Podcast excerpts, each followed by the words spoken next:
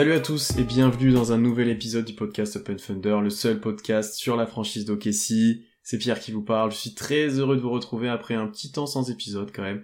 Aujourd'hui on va parler CBA, on parle pas encore de la draft, ça arrivera bientôt. Et pour cela je suis avec Constant, comment ça va Constant? Bah ça va, bonjour à tous et bonjour à toutes. Merci déjà euh, pour euh, vos écoutes sur le précédent live stratégie de l'intersaison. Je sais qu'il a été euh, pas mal écouté. Et puis on a eu pas mal de retours aussi de votre côté. Et là, effectivement, on est sur un sujet qui est peut-être moins flashy que la draft 2022, mais qui va avoir beaucoup plus de conséquences sur le futur du Thunder que la draft. Donc voilà, très heureux de vous retrouver pour ce nouveau podcast. Oui, c'est pas c'est pas à prendre à la légère ce sujet pour pour les front office et pour pour les fans, ça ça permet de voir pas mal de choses. Et avec nous, ben on le cite souvent dans le podcast, c'est c'est l'un des experts en France du CBA si je peux dire. Euh, c'est Tom du podcast Dunkebdo. Comment ça va Tom? Ça va très bien, content de content d'être de l'autre côté vu que enfin je suis un auditeur euh, régulier, même si euh, bon je j'écoute pas en direct mais j'écoute euh, souvent un ou deux jours après quand ça ressort. En fois non 1.5 allez 1.5 ah, 1.5 on t'a déjà, déjà, eu on t'a déjà eu sur les lives. On t'a déjà eu sur les lives un petit peu Tom deux trois fois. C'est vrai deux trois fois quand je peux je passe mais en tout cas euh, content d'être de faire partie de, de l'aventure de vous accompagner sur ce podcast là et euh, je pense que il y a pas mal de gens en France qui se rendent pas compte de la qualité du travail que vous fournissez donc c'est important de le souligner. C'est gentil. Eh ben ben merci beaucoup.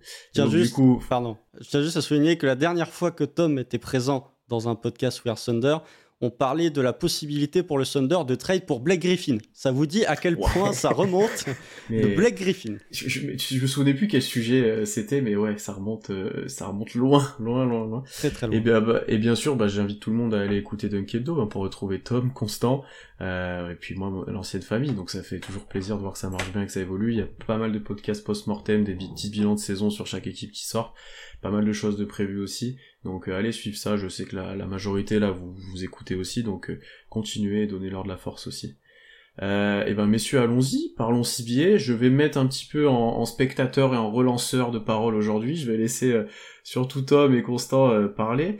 déjà Tom, pour recontextualiser les choses, on, le CBA, il a été signé il y a quoi maintenant quelques mois, quelques, un peu plus, ouais, quelques mois je pense. Euh, le 1er avril. 1er avril. avril ouais. D'ailleurs, moi, je pensais que c'était vraiment une blague, puisque quand les trucs sont sortis, je me suis dit c'est pas possible. Et oui, c'était vraiment sorti le 1er avril. J'ai dû euh, rechecker. Euh. Après, quand on a vu les détails, on s'est dit bon, c'est vraiment une blague en fait. Euh, pour recontextualiser, du coup, le CBA, c'est le, c'est le contrat qui lie les proprios, les joueurs, enfin tout ce qui gravite autour de, de la NBA pour le partage des revenus, pour les contrats, pour voilà toutes les règles un peu qui vont, qui vont faire la NBA du futur. Alors combien de temps il va durer celui-là, Tom? C'est combien d'années? Donc normalement, on est parti pour 6 ans avec euh, une, euh, un opt-out mutuel, c'est-à-dire que l'une des deux parties peut décider d'opt-out pour renégocier. Ok, donc pour 6 ans. Euh, Tom, déjà, est-ce que tu peux nous dire un peu plus précisément qu'est-ce qui a changé dans les grosses lignes, hein, sans rentrer dans les détails pour l'instant, avec ce nouveau CBA On a parlé pas mal de, de nouveaux types, peut-être de types de contrats, des difficultés pour les équipes qui surpayent de continuer à faire ça, des pénalités, etc. Qu'est-ce qui a changé, les choses, les grosses choses à retenir? Il euh, y a énormément de choses qui ont changé, mais bon, vraiment, les, pour donner les grandes lignes, les principales, et pas forcément toutes les choses qui concernent uniquement le Thunder, on a euh, ben, la, la, fameuse Veteran ex Extension dont on a beaucoup entendu parler par rapport à, à Jalen Brown. Il y a des choses au niveau euh, du rookie scale, de la qualifying offer et euh, du, de la notion de designated player qui ont changé. Il y a aussi des choses qui ont changé au niveau des offer sheets pour les agents libres restreints, les 65 matchs pour être éligible au trophée avec euh, la possibilité de passer devant le grievance committee. Ça, ça va être drôle, on, on va entendre parler de ça, le grievance ça, committee. Ça, ça va être incroyable. pour plaider, ça va être incroyable pour plaider ta cause. Ah, c'est l'équipe qui voulait pas que je joue, je voulais jouer, euh, je, je dois pas être pénalisé. ouais, la faute du GM. Donnez-moi mon bonus, s'il vous plaît, j'ai des bonus si je suis au NBA, donnez-moi mon argent, s'il vous plaît. C'est incroyable, ça, en vrai. Les gens ont pas mal pense, vu passer ça, cette histoire des 65 matchs, mais ça, c'est incroyable. Le jury, euh, Moi, j'ai hâte de voir Chris Paul euh, passer devant ce comité et de balancer euh, tous les trucs sur tous les joueurs, de dire, non, mais lui, je sais qu'il s'est blessé volontairement. Enfin, voilà, ça va être très drôle encore. En dehors de ça, il y a des choses qui ont changé aussi au niveau des seuils de la luxury tax. Euh, ça, c'est vraiment très brutal, donc on, pourra détailler ça un petit peu plus. Euh, la notion de second apron, euh, qui va aussi, qui a beaucoup fait parler sur les réseaux. La première apron aussi qui peut être déclenchée pour plus de choses qu'avant, notamment quand tu envoies un peu plus d'argent dans, un trade, ben, tu peux te faire handicapper alors que c'était pas le cas avant. Le fameux tournoi de mi-saison, l'évolution par rapport aux équipes qui sont en dessous du salary floor, par rapport à la redistribution des, euh, euh, on va dire des richesses de l'NBA et euh, l'argent de la luxury tax. Et le dernier truc que je trouve qui peut être intéressant, c'est tout ce qui est tout ce qui permet de signer des agents libres, donc la taxpayer MLE, la mid-level classique, la room exception, voilà tous les, petits mécanismes entre guillemets qui permettent de signer des joueurs et qui potentiellement certains d'entre eux pourront aujourd'hui être cumulés à un joueur, ce qui n'était pas le cas pour pouvoir matcher les salaires. Donc euh, ça, c'est un mécanisme qui va être intéressant où peut-être qu'on va avoir des équipes pas utiliser leur mid-level pour essayer d'aller matcher des gros salaires avec des petits salaires. Ouais, non, pas, pas grand chose à ajouter. Il va falloir peut-être qu'on fasse euh, un peu de définition euh, durant ce podcast, puisqu'on a déjà dit beaucoup de choses. Enfin, Tom a déjà dit beaucoup de choses sur euh, la designated, sur l'offer sheet, etc., le hard cap. voilà. on est peut-être, les gens qui nous écoutent ne sont peut-être pas les plus, plus, enfin, aussi spécialisés que nous. Je vais jouer ce rôle-là de, de, que je suis d'ailleurs, hein, que de, de méconnaître celui qui connaît pas et de voilà que pour m'écrire un petit peu, j'ai quelques notions, mais mais loin de là autant que Tom. Peut-être Constant pour réagir à ça. Euh, en, qui ça va arranger en gros concrètement euh, ce nouveau CBA Est-ce que c'est les proprios? Est-ce que c'est les joueurs? Est-ce que c'est les équipes qui payent? Est-ce que c'est les petits marchés? Est-ce que voilà concrètement, euh, quelle conclusion vous avez pu retirer de ça sur qui ça va arranger? C'est difficile à, déterminer tant que ça n'a pas été appliqué en fait. Euh, quand on lit le CBA et de la manière dont il a été présenté, il y a clairement des gens qui vont être bénéficiaires, c'est les proprios un peu radins qui n'ont pas envie de payer la taxe. Mais de l'autre côté, quand tu vois certains trucs qui sont passés, notamment au niveau de, bah, la euh, designated vétéran, les joueurs sont pas non plus complètement mis de côté.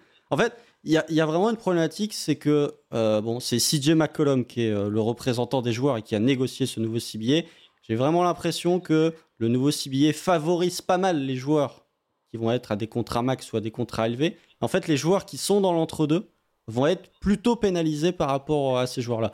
Sinon, euh, il y a une volonté, je pense, de la part de la NBA d'équilibrer les rosters et d'essayer de, d'une part, de sanctionner les équipes qui sont trop dans la taxe et d'autre part, essayer d'éviter d'avoir ces euh, super teams comme on a pu avoir du côté de Golden State J'en ai parlé dans le post-mortem des Warriors. Je pense que ce qui s'est passé à Golden State a pas mal influencé certaines décisions prises par le nouveau CBA avec euh, l'extension de Jordan Poole, l'extension d'Andrew Wiggins, etc., etc. Faut voir vraiment comment ça va s'appliquer. Je pense pas que les joueurs soient les principaux bénéficiaires de ce nouveau CBA. Je pense que ça va d'abord être les proprios. Mais faut voir encore une fois comment ça va s'appliquer. Et même si tu as un CBA qui, sur le papier, qui semble être défavorable aux joueurs, mais je pense que au fur et à mesure des années, il y a des proprios ou des GM qui vont réussir à contourner certains points. Parce que quand tu mets des règles, les gens vont globalement chercher à les détourner. Et Tom, du coup, est-ce que ça va plutôt même favoriser euh, les équipes qui vont chercher à construire via la draft ou celles qui vont avoir euh, les moyens de payer les joueurs via la free agency? Qu'est-ce que ça, est-ce que ça va changer pas mal de choses là-dessus?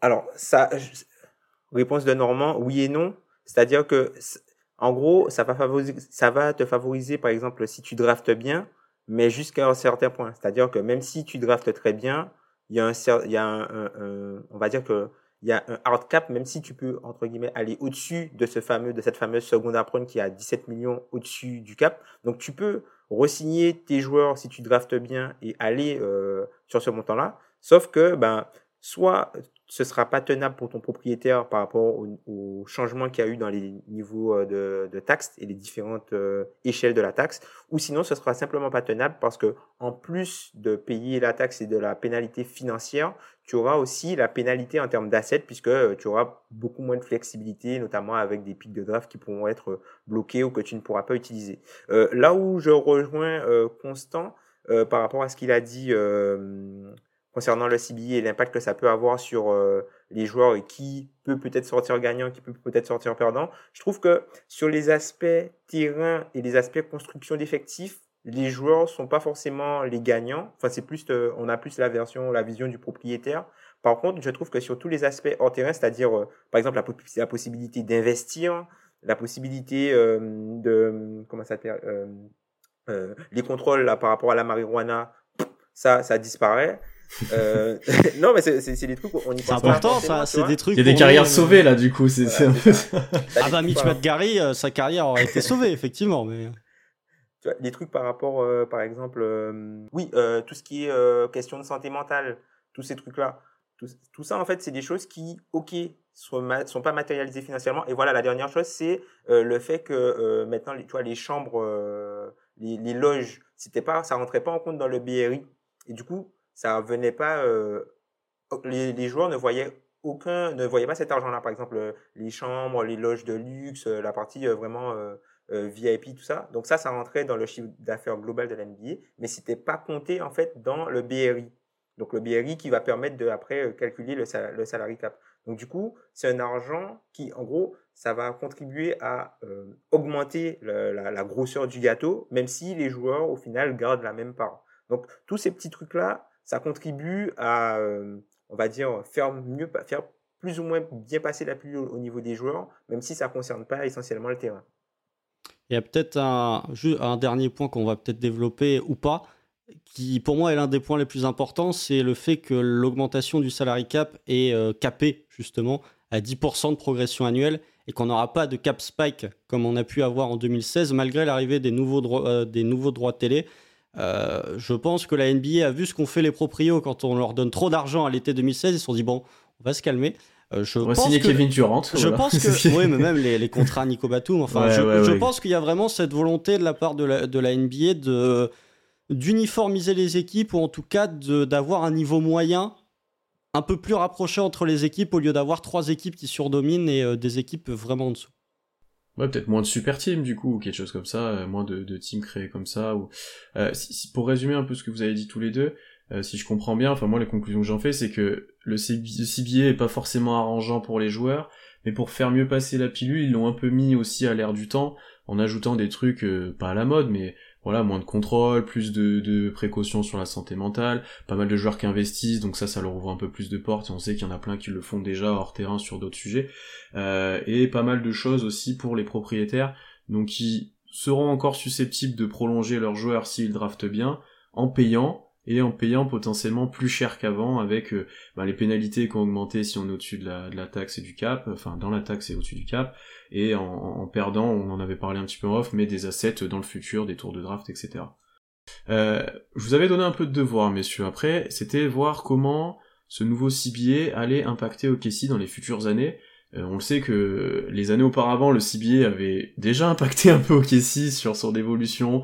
Euh, les agreements avaient permis plus ou moins de pas signer KD. Enfin voilà, il y avait pas mal de choses. Ça avait permis aux Warriors d'aller voir KD. Il y avait eu au moment d'Arden aussi, il y avait eu des petits des petits changements. Enfin voilà, plusieurs fois on s'est un peu fait avoir entre guillemets pour ça, ou en tout cas ça nous a pas été très favorable.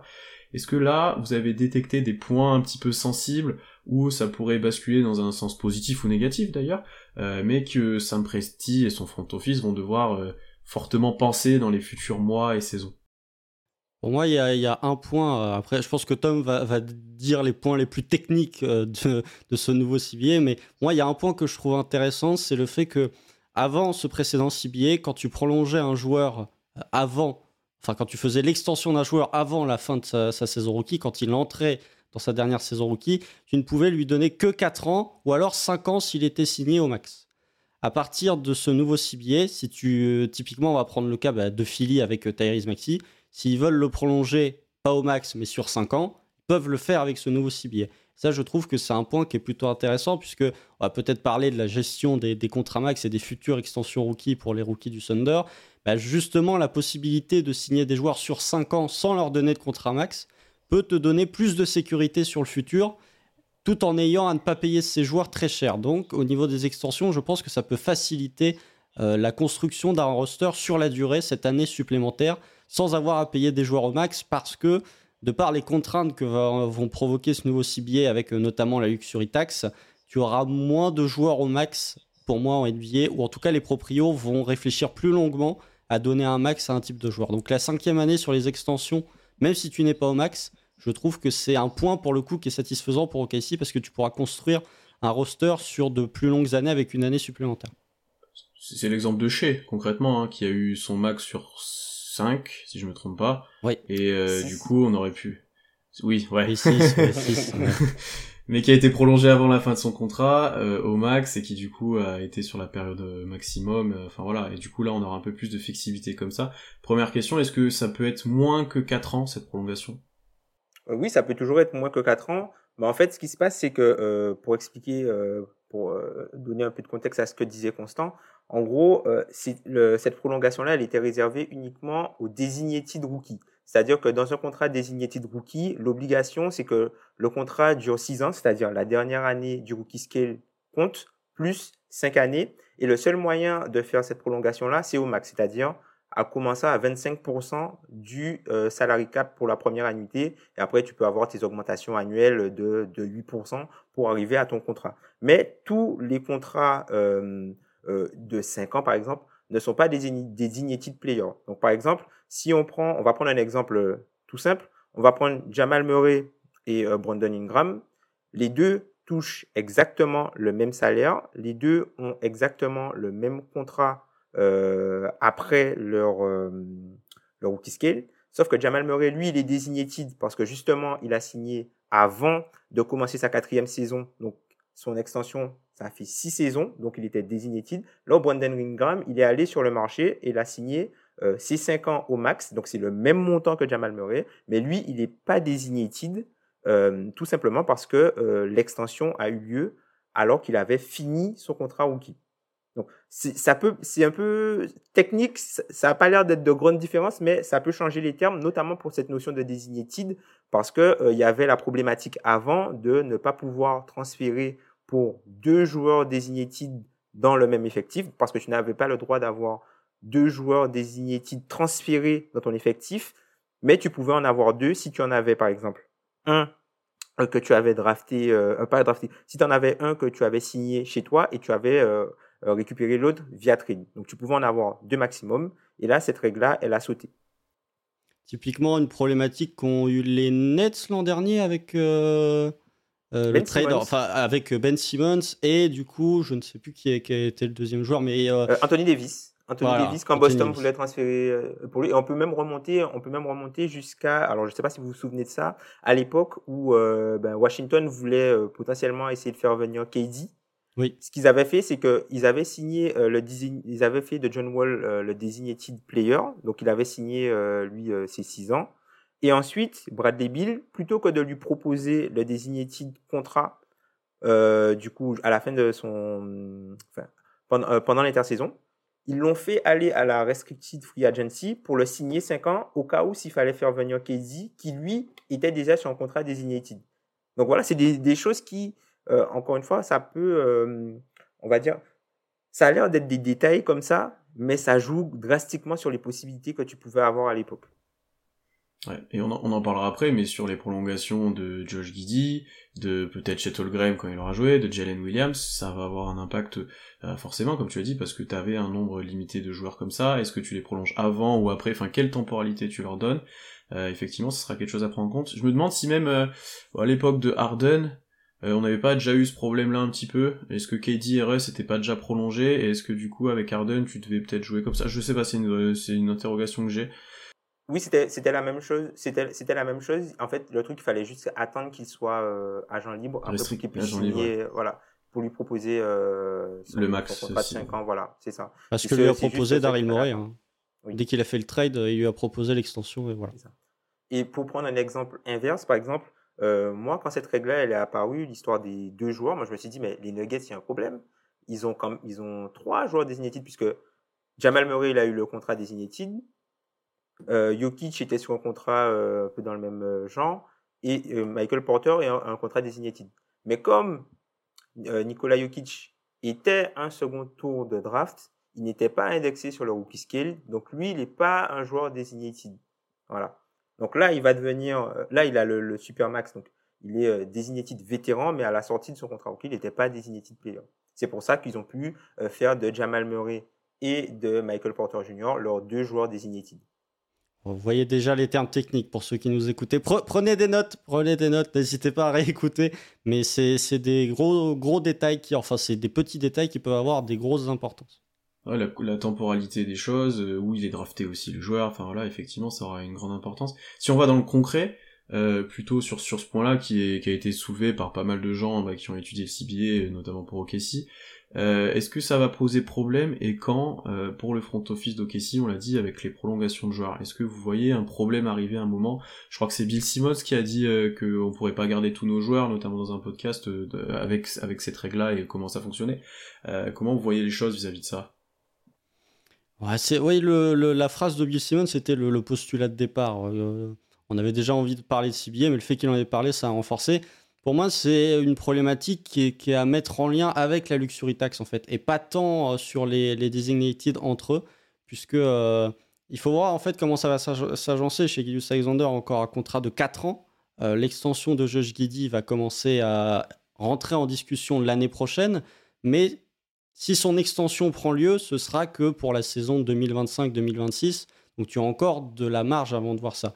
La vraie problématique, c'est si jamais tu conserves ce quatuor, on va dire, chez Gideus Alexander, Chet Holmgren, Josh Giddy et Jane Williams, si les quatre sont vraiment des joueurs très forts, pour moi, tu vas te retrouver dans la situation où tu vas devoir en sacrifier un, parce qu'avec les limitations de la luxury tax et notamment de la seconde apron ou la, la super taxe comme on pourrait l'appeler, tu vas avoir cette problématique de tes quatre joueurs vont prendre beaucoup de cap, mais tu ne pourras pas te renforcer autour, hormis si tu as des pics de draft, mais euh, ça va être beaucoup plus difficile parce que, euh, on va l'expliquer après, mais euh, la, taxe, les montants ont évolué, plus tu es, loin dans la taxe, etc., etc. Donc sur les designated, en soi, ça ne va pas poser de problème, mais par contre, sur la luxury tax, pour moi, oui, il y a vraiment un des quatre joueurs qui va être sacrifié, je pense. Si vraiment les quatre sont bons et que tu as des réflexions d'extension, je pense que ça va être très difficile de maintenir les quatre ensemble.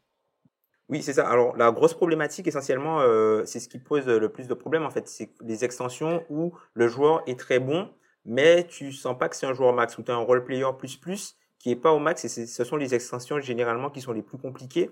Et en fait, le front office se retrouvait souvent dans le cadre de choisir soit l'argent, soit les années.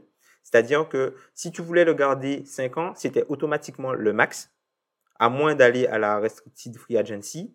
Mais sinon, si tu voulais, euh, et, ce que les, les, joueurs essayaient de faire, c'est que ils, ils, donnaient, ou même les proprios, ils essayaient, le front office allait proposer un haut salaire pendant 4 ans avec euh, une, une, team option ou quelque chose comme ça pour pouvoir garder du contrôle sur le joueur. Ben là, tu vas pouvoir garder euh, un joueur, un, role player par exemple à la sortie de sa draft plutôt longtemps sans avoir à réfléchir si je lui donne que 4 ans, ben au final, quand euh, il sera euh, mûr, je devrais peut-être me décider, je devrais peut-être le transférer. Donc par exemple, euh, Guidé, je pense que il y a des chances pour que lui ce soit euh, un joueur un joueur max, hein, il, y a, y a des chances. Mmh. Mais en fait, moi, ce que, enfin, pour moi, le, ce cas de figure-là, ça s'applique essentiellement, par exemple, pour un gars comme Jaden McDaniels. Mmh.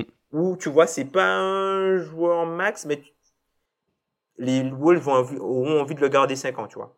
Je sais pas si vous, voulez, vous voyez ce que je veux dire. Ouais, ou alors Le, la problématique, enfin pour cette notion effectivement de payer 4 ans cher, Jordan Poole, typiquement, euh, ce qui s'est passé du côté de, de, Golden State, pardon, Jordan Poole a été prolongé sur 4 ans, 128 millions. Mais si tu vas farfouiller les contrats de Jordan Poole, il y a même 12 millions de unlikely insensitive. Euh, ce sont des bonus qui se déclenchent en fonction de, de situation. Euh, il y a ça aussi pour Ludort. Ludort, typiquement, c'est Deepoy ou offensive. Euh, voilà. et donc, c'est des contrats élevés, effectivement. On peut peut-être arriver dans une situation où on dit souvent que le, titre se joue entre joueurs de, trois, de troisième contrat qui sont dans leur troisième contrat. En fait, avec les années supplémentaires, peut-être arriver sur des joueurs de second contrat qui sont les joueurs qui jouent pour le titre avec cette année peut-être supplémentaire. Mais qui. Ganis, ouais, effectivement, mais qui, qui, va renforcer en tout cas le, le, le fait que ça va peut-être allonger les cycles d'ailleurs de, de, certaines équipes. Le fait d'avoir une année supplémentaire, ça te donne plus de sécurité, plus de verrouillage sur les joueurs non, enfin qui ne seront pas au max. Donc à voir, ça va peut-être faire des, des, des, cycles plus longtemps entre les joueurs et moins de mouvements parce que les proprios diront bah non en fait on a deux ans de contrat restant au lieu d'avoir un an sur tel ou tel joueur. les joueurs aussi pour lesquels ça peut être important, ça va être par exemple les joueurs qui ont été draftés tard. C'est-à-dire que au final, tu peux t'arranger pour les avoir pendant quasiment tout leur prime, hein, parce que si tu as un joueur qui, est- qui est drafté, euh, je sais pas moi, à 22 ans, il finit son contrat rookie à 26, tu lui proposes 5 ans d'extension, il est déjà à 31 hein, à la fin. Ouais. Typiquement, Jalen Williams qui a été drafté à 21 ans. Tout Desmond Ouais, j'allais- Desmond. C'est c'est l'exemple que j'allais te donner, ouais.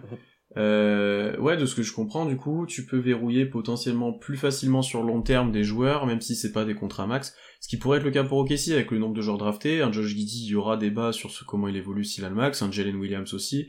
Un Chet Holmgren, on verra, mais à mon avis, soit il sera contrat max, soit ça sera plus compliqué, mais voilà, on, ça, ça, on, a le, on a le temps de le voir. Peut-être votre Mais- pick de cette année, hein, si vous draftez Oui, bien, aussi. ou Dieng. Mm, mm, mm. Oui, euh, Ok, et, et, et- et de ce que je vois aussi, euh, ça peut être important justement de dès ces contrats-là réussir à verrouiller sur le long terme euh, des joueurs utiles et importants, bah, comme tu as dit, Jalen McDaniels, c'est l'exemple ultime, euh, qui seront décisifs, comme vous l'avez dit, dans les dans les joutes euh, importantes et qui prendront pas une part de salaire trop importante pour avoir tes stars à côté. Enfin, l'exemple de construction euh, que peuvent avoir les équipes qui sont au sommet, que ce soit où on a eu Boston ou que ce soit Denver actuellement, je pense que euh, j'ai essayé de regarder, il y a des joueurs en fait qui surperforment selon leur contrat ou qui sont là à côté d'autres joueurs qui sont très bien payés. Et ça, pour le coup, dans les prolongations de joueurs, je pense que tu peux essayer déjà de, de faire des petites choses là-dessus. Ty- Typiquement, une équipe comme les Suns, euh, qui ont euh, quasiment 100% à l'heure actuelle du salary cap réparti sur 4 joueurs, et c'est 90% avec Devin Booker, Kevin Durant, DeAndre Ayton et Chris Paul. Peut-être que Chris Paul sera coupé au moment où euh, cette vidéo sortira, mais en tout cas, en l'état, au moment où on enregistre, c'est- comme ça. Mais euh, ces effectifs-là, bah, en fait, à cause de la seconde apron, ne vont pas pouvoir se renforcer. Et tu as des joueurs je pense qu'il y, a- une notion qu'il faut. euh, enfin, il y a une notion, il y a un point qu'il faut pas oublier, c'est que un salaire à 20 millions l'année, c'est un salaire à 12 millions il y a de ça quelques années. En fait, un salaire à 20 millions, c'est le prix d'un role player plus plus. Euh, typiquement, un Lugensort va être un peu en dessous de, de- des 20 millions. Bah, c'est le salaire que tu vas devoir payer, je pense, surtout avec un salary cap qui explose, enfin qui euh, augmente d'année en année. Je pense que c'est le montant que tu vas devoir payer pour avoir un role player, en tout cas un titulaire dans une équipe compétitive. Et si on reste sur cet objectif de 5 ans, quand on voit, bon, bah, chez Guidus Alexander a été prolongé sur 5 ans, mais Lugensdort a aussi été prolongé sur 5 ans avec une team option sur la dernière année. Donc, du côté de Sam Presti, il y a peut-être aussi cette notion de construire sur la durée. Et aussi avec les 4 années de contrat de Kenrich Williams, il y a cette notion de, de verrouiller nos joueurs sur une durée assez importante. Sachant que Dort, ça avait été permis les 5 ans parce qu'il avait un contrat euh, très atypique. Hein. Il avait pas de contrat rookie signé en tout Enfin voilà, c'est pas du Parce tout qu'il était restricted aussi. Je, je- ouais, je précise euh, pour, euh, pour la, la compréhension. Donc voilà, après, euh, je ne sais pas si Tom, tu veux partir sur autre chose ou si tu veux que j'y aille, mais. euh, Euh, par rapport aux choses qui peuvent aussi impacter le, Thunder, bah, c'est la, notion de designated veteran ex- ex- extension, pardon, avec le cas de Shea qui a été élu cette saison euh, All NBA First Team. Attention, First First team, team. monsieur, n'en déplaise First aux team. détracteurs. déplaise Avec aux le plus de voix pour un arrière. Pour un guard fait en plus, plaisir. bien sûr. donc First Team. Et du coup, euh, ce qui se passe, c'est que Shea, là, il a fini, il vient de terminer sa cinquième année. Ce qui va se passer, c'est que s'il est All NBA l'année prochaine, donc du coup, il va arriver avec, euh, il lui restera euh, trois ans de contrat. Et du coup, euh, il sera éligible l'année d'après, parce qu'il faut attendre d'être dans sa septième année pour être éligible, au- enfin pour signer le contrat euh, Supermax.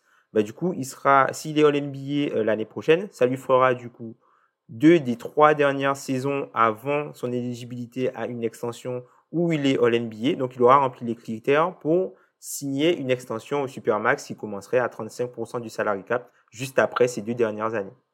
Donc là, ça peut aussi impacter les finances du Thunder. Donc, les critères pour ça, c'est deux All-NBA teams euh, dans les trois ans avant l'extension du contrat. C'est C'est ça. ça, si je reprends ce que tu as dit. C'est-à-dire que tu peux, euh, comme là, il a 50, comme là, il a, il va lui rester, euh, enfin, il est sur Quatre 5 ans. ans après son contrat rookie. Mm. Enfin, il est sur 5 ans après son contrat rookie. Du coup, euh, tu peux signer une extension à partir de l'anniversaire des 3 ans parce que tu as 5 ans. Donc, à partir de l'anniversaire des 3 ans, il pourra signer une extension.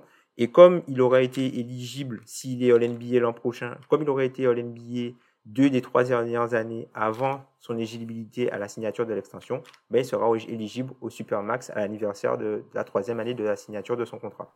C'est super tôt, deux ans avant la fin de ton contrat de signer une extension. Est-ce que les années prennent la place de... Non. ça sera vraiment que après? C'est- C'est l'anniversaire. C'est l'anniversaire. C'est-à-dire qu'avant, c'était dans, dans- déjà dans le CBI de 2017, 17. ils avaient changé ça. Ouais, c'est le euh, de CBI de 2017, ils avaient changé ça. Où, euh, en gros, tu devais attendre. euh, enfin, avant, en 2011, par exemple, il fallait que c'était uniquement les joueurs qui avaient des contrats de 4 ans qui pouvaient du coup euh, être bénéficier euh, de ce type d'extension à partir de la troisième année. Et euh, à partir du CBI de 2017, on est passé à la, moitié du contrat, donc l'anniversaire des deux ans pour les contrats de 4 ans, et tu pouvais signer l'extension à partir de 3 ans si tu avais un contrat de 5 ans. Donc par exemple, ça c'est valable pour Shea, mais c'est aussi valable par exemple pour Jaren Jackson Jr., qui comme lui aussi, il a déclenché un trigger cette année pour être éligible au Supermax. Donc si il est euh, All-NBA ou défenseur de l'année euh, l'année prochaine, vu que lui, il a qu'un contrat de 4 ans, ben, ça offrira 2 ans, il a la moitié du contrat, donc il est éligible à 3 ans au Supermax. Ouais, et ma question c'était, tu finis quand même tes années en contrat max standard, et après tu, tu oui. enchaînes sur le... Voilà, c'était ça ma question. Voilà. Donc ouais, comme Devin vraiment, Booker, tu- euh, comme Nikola Ouais. Jokic. euh, comme, tu- tu euh, gardes vraiment ouais, sur longtemps quoi. C'est vraiment un truc du, de prévision sur vraiment du long terme euh, qui peut être plus ou moins risqué hein, d'ailleurs. Hein, mais Peut-être justement pour parler en termes de saison, pour que les gens nous comprennent, euh, cette euh, possibilité de signer chez Gidius Alexander au Supermax, ce sera à l'été 2025 du coup. ça. avoir cette, euh, ce- et ce sera effectif que pour la saison 2027. 2027-2028. ouais. Donc on est vraiment très très très très loin.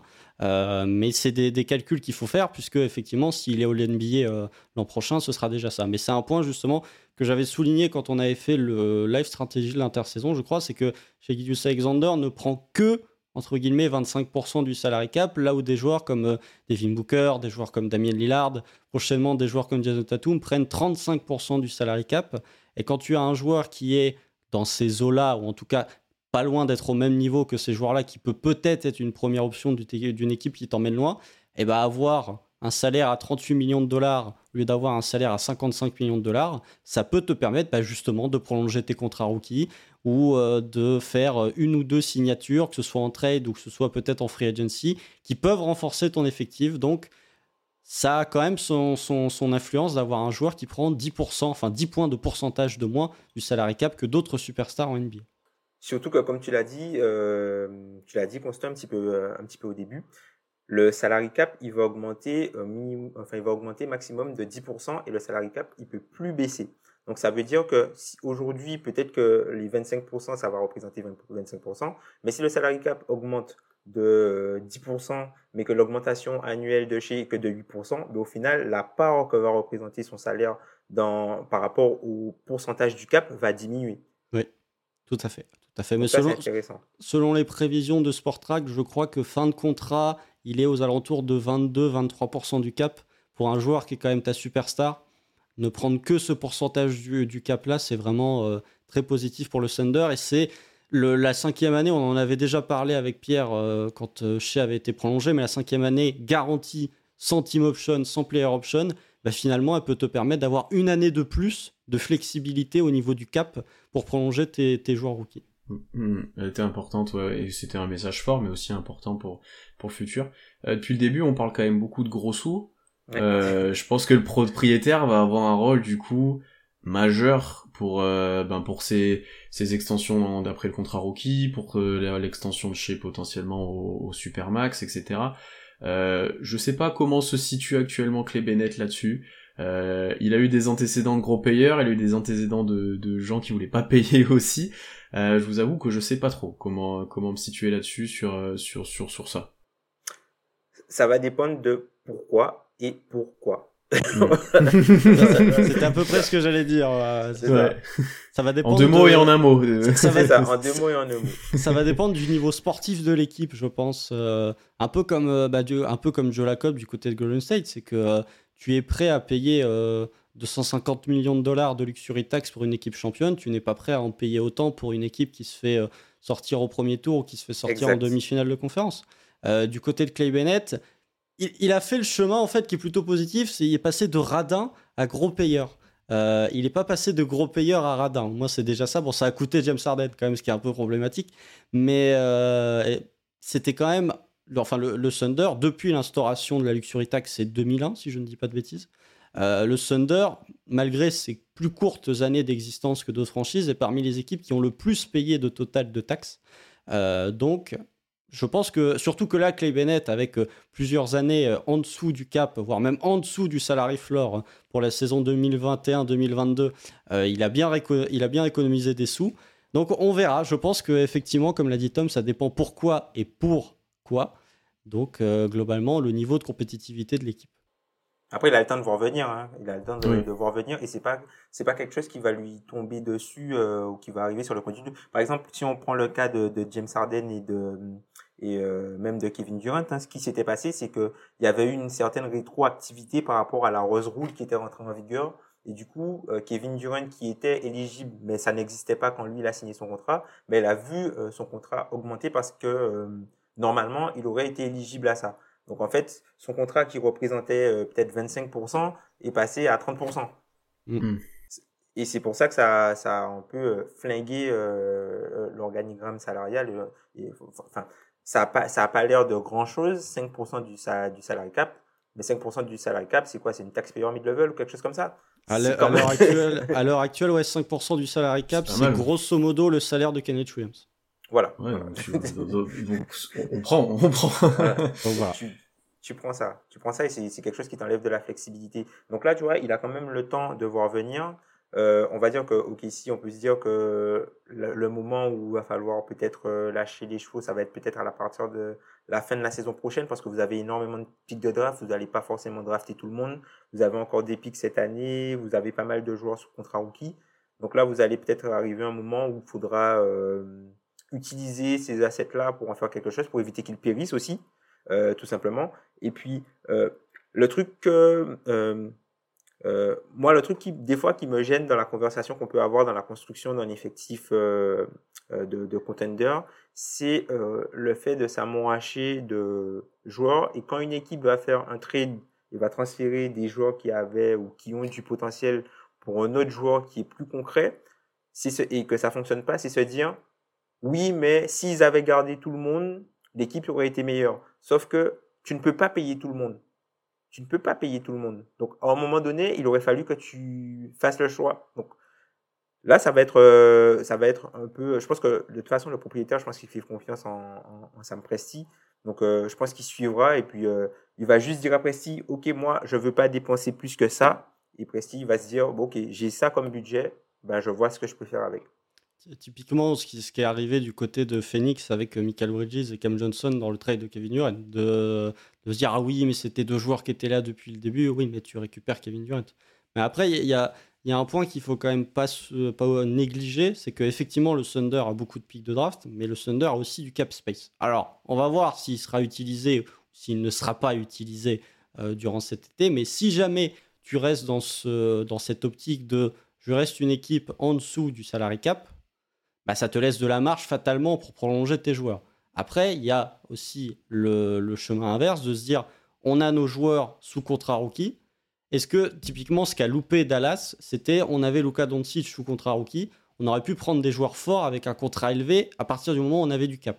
Est-ce que le Thunder peut se dire bah, euh, Josh Giddy, même s'il y a une extension, elle aura lieu que dans deux ans. Chet Graham, s'il y a une extension, elle aura lieu dans trois ans. Donc c'est des joueurs qui vont euh, arriver dans leur second contrat quand même, tu peux voir venir. On est sur du moyen terme, on n'est pas sur du court terme. Est-ce que avec ce cap space, tu peux pas te dire, bah avant de devoir prolonger mes joueurs, avant de prolonger mes rookies et de rentrer dans la taxe, et de toute façon, même si je les prolonge, je serai dans la taxe, pourquoi pas récupérer des joueurs forts avec un contrat médian d'une douzaine ou d'une quinzaine de dollars en exploitant justement ce cap space? Quitte à accélérer un peu les choses du coup sur la construction, euh, effectivement. Euh, euh, pour, pour euh, maximiser ces années. Bah, ça, vous en avez beaucoup parlé, euh, même à Kebdo pour Doncic, euh, sur comment ça aurait pu être maximisé, le fait qu'il soit déjà tellement fort dans les contrats rookies et tellement sous-payé, du coup, par rapport à ce qu'il pourrait produire. Effectivement, ça pourrait être être la question. On aurait presque pu avoir ce débat avant que chez Racine d'ailleurs. Bon, c'était un peu short niveau euh, niveau timing, mais euh, mais ça aurait presque pu, ça aurait presque pu la question aurait presque pu se poser. Euh, une autre chose qui m'est qui m'est venue en tête là pendant qu'on parlait, que je vais passer sur Twitter, avec ce fonctionnement là, avec potentiellement pas mal de joueurs à payer. On sait qu'OKC a beaucoup de pics. euh, je pense que ces pics-là auront aussi de la valeur dans le sens pour euh, drafter des joueurs dont certains pourraient déjà être compétents et déjà aider ton effectif à moindre coût.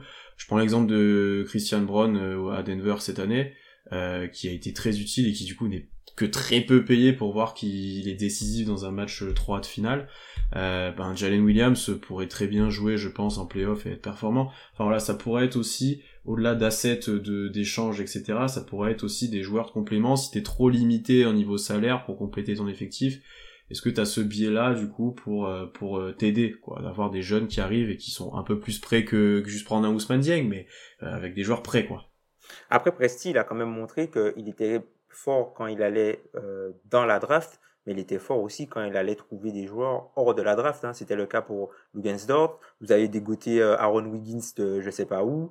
Euh, il y a Isaiah Joe que vous avez récupéré aussi de, de je sais pas où. Donc, tu vois, il est très bon sur les choses. Voilà, de Philly, mais tu vois, il est très bon sur les choses qui comptent, mais il est aussi très bon sur euh, les, les value picks, quoi, les, les paris qui fonctionnent. Donc, c'est peut-être le meilleur homme pour avoir autant de paris au final avec autant de picks de draft.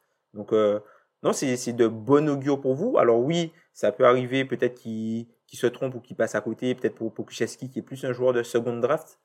Euh, mais euh, je pense qu'il y a, y a quand même, il y a quand même de, de quoi faire, il y a quand même de la matière. Et juste pour revenir un peu sur ce, ce, que Constant disait tout à l'heure par rapport à l'utilisation du, du cap space, ce serait un peu faire ce que par exemple Denver a fait au moment de ramener Paul Millsap, mm. par exemple, ou ce que Boston a fait au moment de, de ramener à Lorford quand les, quand les deux Jays étaient encore sous contrat rookie.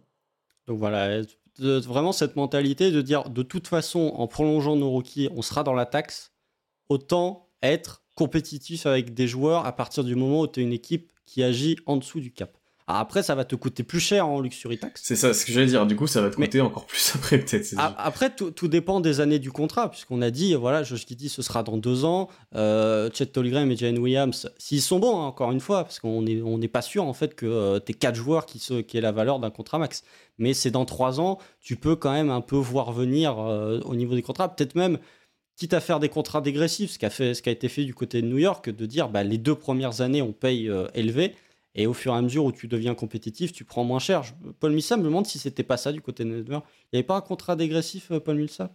Euh, J'ai peut-être des bêtises. Je crois que oui, euh, parce qu'à l'époque, je crois qu'il commençait à 33 millions, quelque chose comme ça. Oui, il l'avait payé très cher. Un peu, ouais. ouais. il avait payé très très cher. Ouais.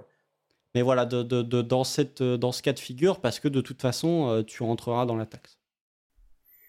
Messieurs, est-ce que vous voyez d'autres points au-delà de, tout ce qu'on a déjà pu dire qui vont impacter OKC dans, dans le futur?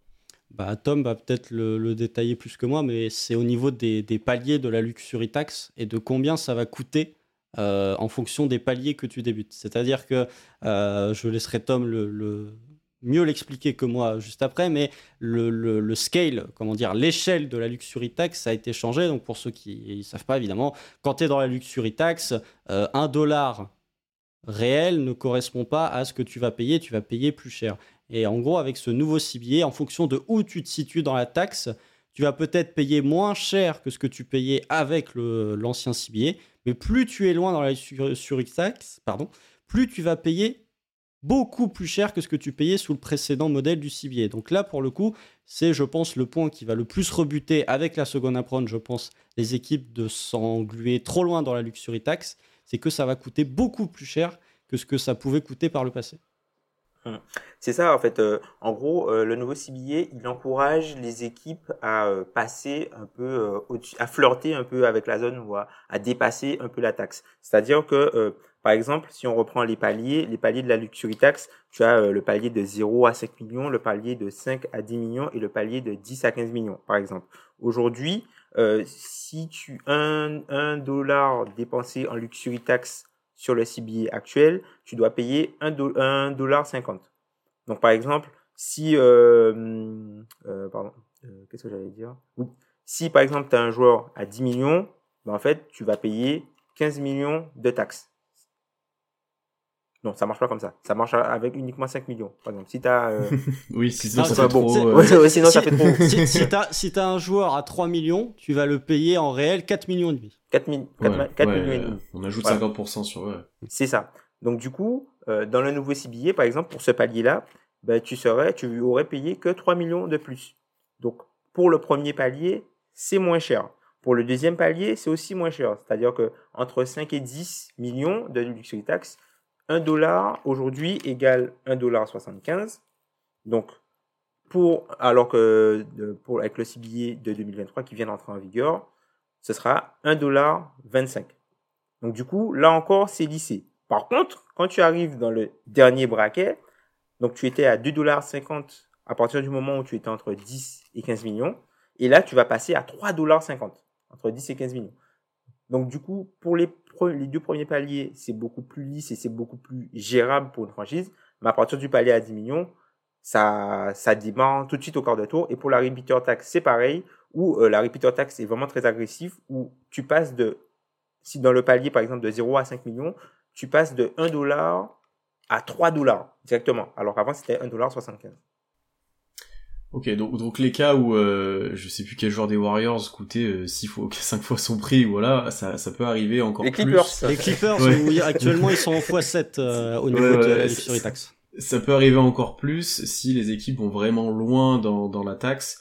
Et par contre, comme tu l'as très bien dit, le fait d'être juste un peu au-dessus, euh, ça peut être plus acceptable pour certains proprios, même s'ils sont un peu radins, parce que parce que la NBA a été plus plus gentil avec ça. Donc du coup, moi, ça me fait penser à ce que vous avez dit au début. Peut-être que dans l'homogénéité et le nombre d'équipes moyennes, mais qui du coup payent légèrement de taxes, on en aura de plus en plus. Ouais, c'est ça. Je pense que c'est un... En fait, la, luxury tax reste, de par sa définition, une luxury tax, mais pour moi, le, le luxury tax pour les proprios, il y a un côté un peu effrayant. Je pense que ce qui va devenir effrayant pour les proprios avec ce nouveau CBA, ce sera à partir de 15 millions où tu passeras à 3,50 d'argent réel et qu'en dessous, c'est justement pour le coup un truc pour les inciter à s'enfoncer un peu plus dans la luxury tax. Euh, les 3,50$ et la seconde apron, la seconde apron qui est euh, peut-être le truc le plus connu maintenant euh, pour les gens qui, ont, qui découvrent le nouveau CBA. Je pense que c'est les deux trucs vraiment qui... va y avoir la luxury tax et va y avoir la super taxe et là, pour le coup, les proprios ne raisonneront peut-être plus en termes de il faut passer en dessous de la taxe, mais il faut passer en dessous de la luxury tax ou de la seconde apron.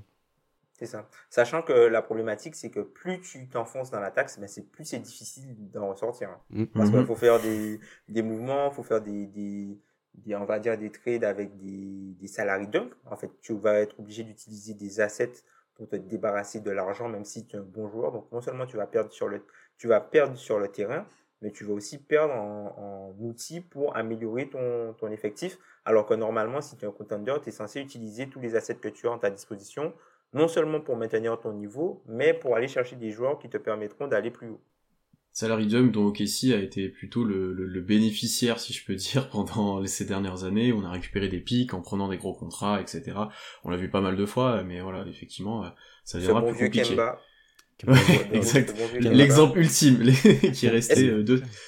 Est-ce qu'on est-ce qu'on peut rappeler que une partie de la fanbase euh, des Hornets, c'est pas mal de pas mal d'observateurs dans le paysage francophone euh, insultaient les Hornets pour ne pas avoir proposé 5 ans au max à Kemba Walker? Bien sûr. Parce qu'il était éligible au Supermax. Est-ce qu'on peut le rappeler, ça? Bien sûr. Est-ce qu'il joue encore Kemba Walker? Est-ce qu'il est, en Chine, non, il était à Dallas au début de saison. Oui, euh, oui, je me souviens. Et puis il a été coupé. Et puis voilà. Voilà. voilà. fin de fin Alors qu'il a signé un contrat de 4 ans. Donc imagine si il avait pris le, euh, imagine si les Hornets lui avaient proposé le Supermax. Non, mais... Ah, pour, pour, une fois, les Hornets ont fait une bonne décision financière. Mais euh, après, pour, pour, revenir sur cette notion de, de, luxury tax et de s'enfoncer dans la luxury tax, il y a un truc qui, qui, est sorti il y a de ça quelques jours, c'est enfin qui est pas sorti, mais qui s'est expliqué concrètement ces derniers jours, c'est la notion de salaire envoyé lors d'un trade. Euh, actuellement, c'est combien? 120% que tu peux recevoir?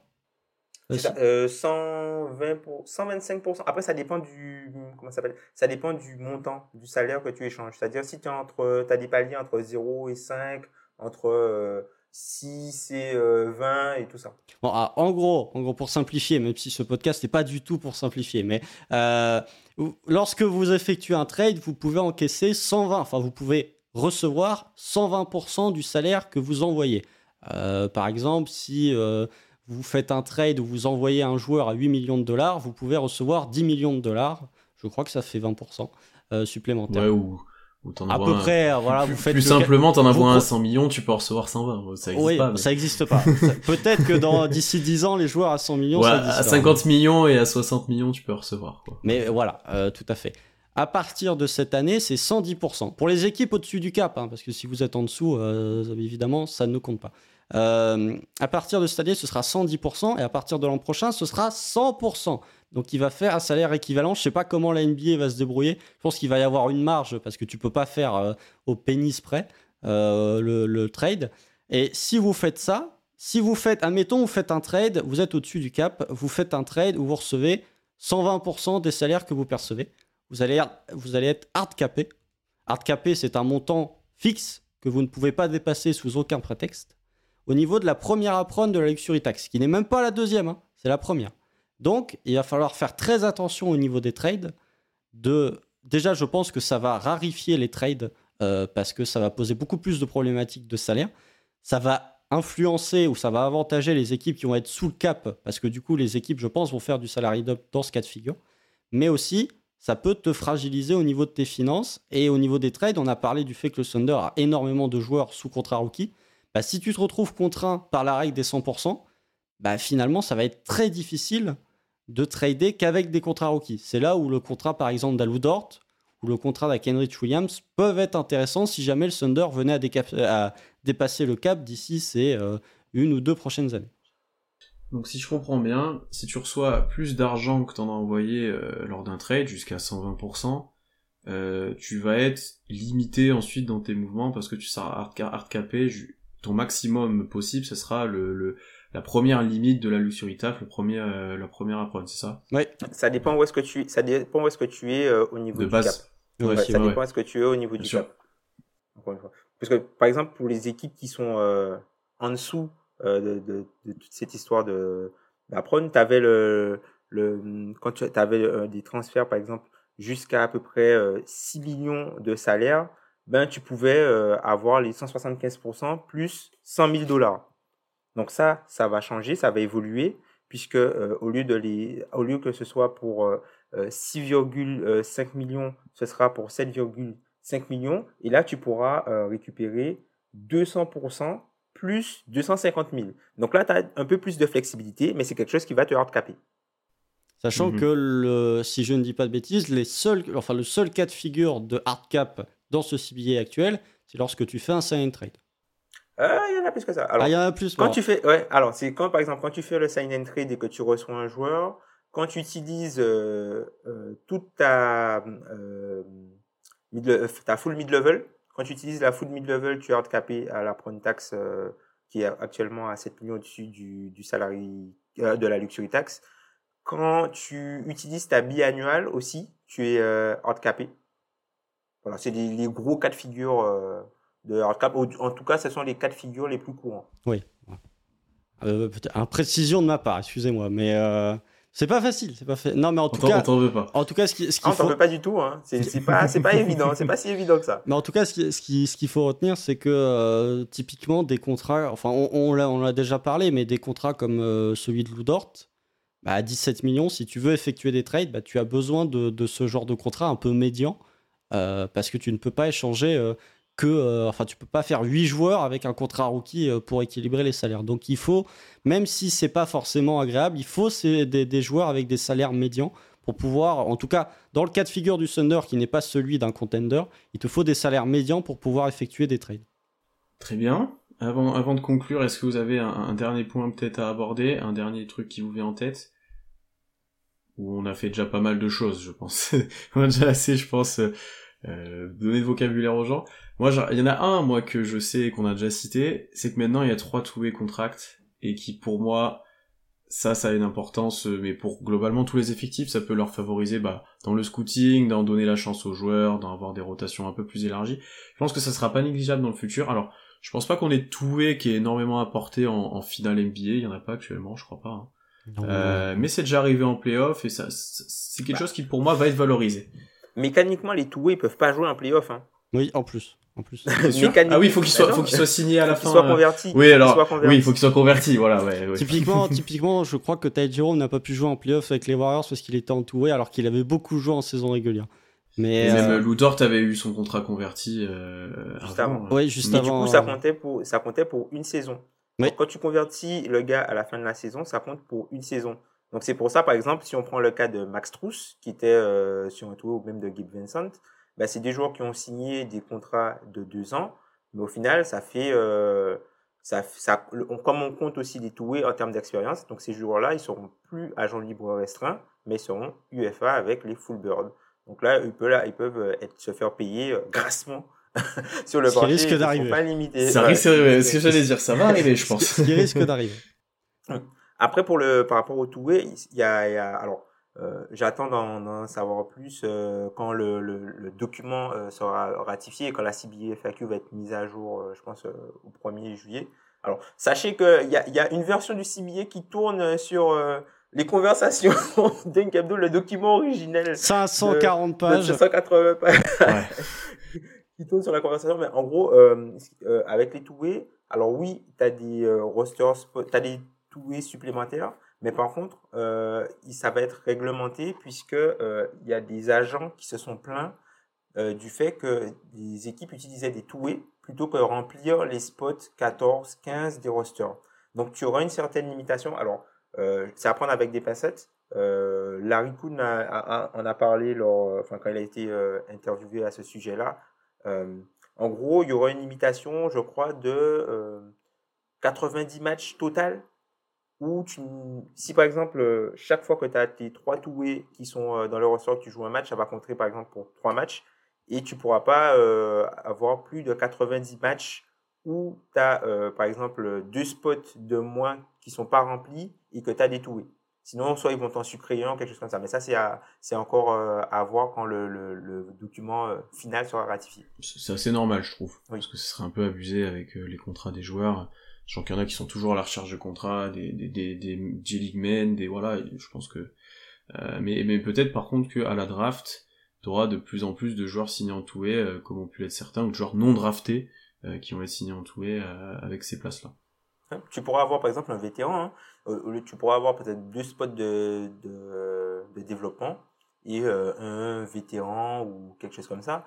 Et puis, euh, je trouve que c'est un peu dommage pour la G-League parce que ça va quand même affaiblir euh, la G-League puisque les 30 joueurs supplémentaires qu'il y aura dans ces rosters-là, ce seraient potentiellement des joueurs qui euh, pourraient avoir un rôle à jouer en G-League. Donc, c'est un peu dommage pour, pour la G-League, pour la Ligue de Ils y seront un petit peu, mais moins, ouais, ouais c'est sûr, c'est sûr que, Ouais, ouais. Effectivement. Effectivement. Messieurs, je pense qu'on va arrêter là. Merci infiniment d'avoir pris le temps d'expliquer tout ça. J'espère qu'on a été clair. On a essayé de, contextualiser à chaque fois, de donner des exemples, de, de recentrer aussi. Merci beaucoup Tom d'être venu discuter du CBA.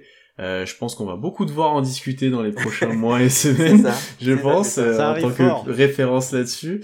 Donc suivez ça de près, allez bien sûr écouter Dunk Hebdo, tout ce qui se fait en ce moment.